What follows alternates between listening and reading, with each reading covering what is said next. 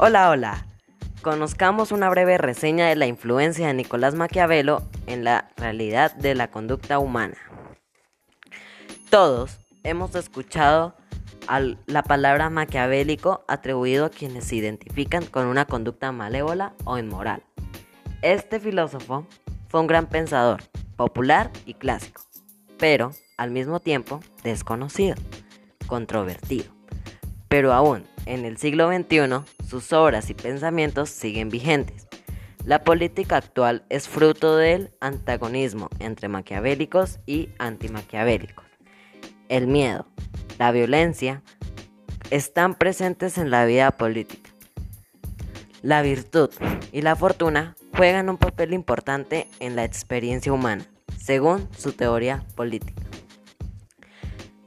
La presencia de Maquiavelo en nuestro siglo continuará vigorosa porque su retrato de las pasiones humanas consigue identificarnos tanto ayer como hoy.